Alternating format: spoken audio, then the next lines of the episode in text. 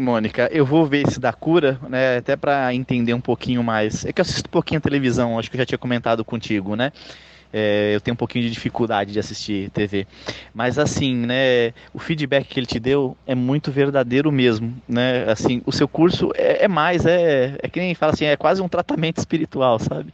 Do ego, de ensinar a gente a, a rever, olhar com outros olhos, né? A se fazer uma, uma autocrítica, mas não para se culpar, para se reconstruir e melhorar como ser humano. Então é, é isso mesmo, é isso o seu curso, Mônica. Você tem um dom mais do que especial. Talvez a Mônica é a cura, né?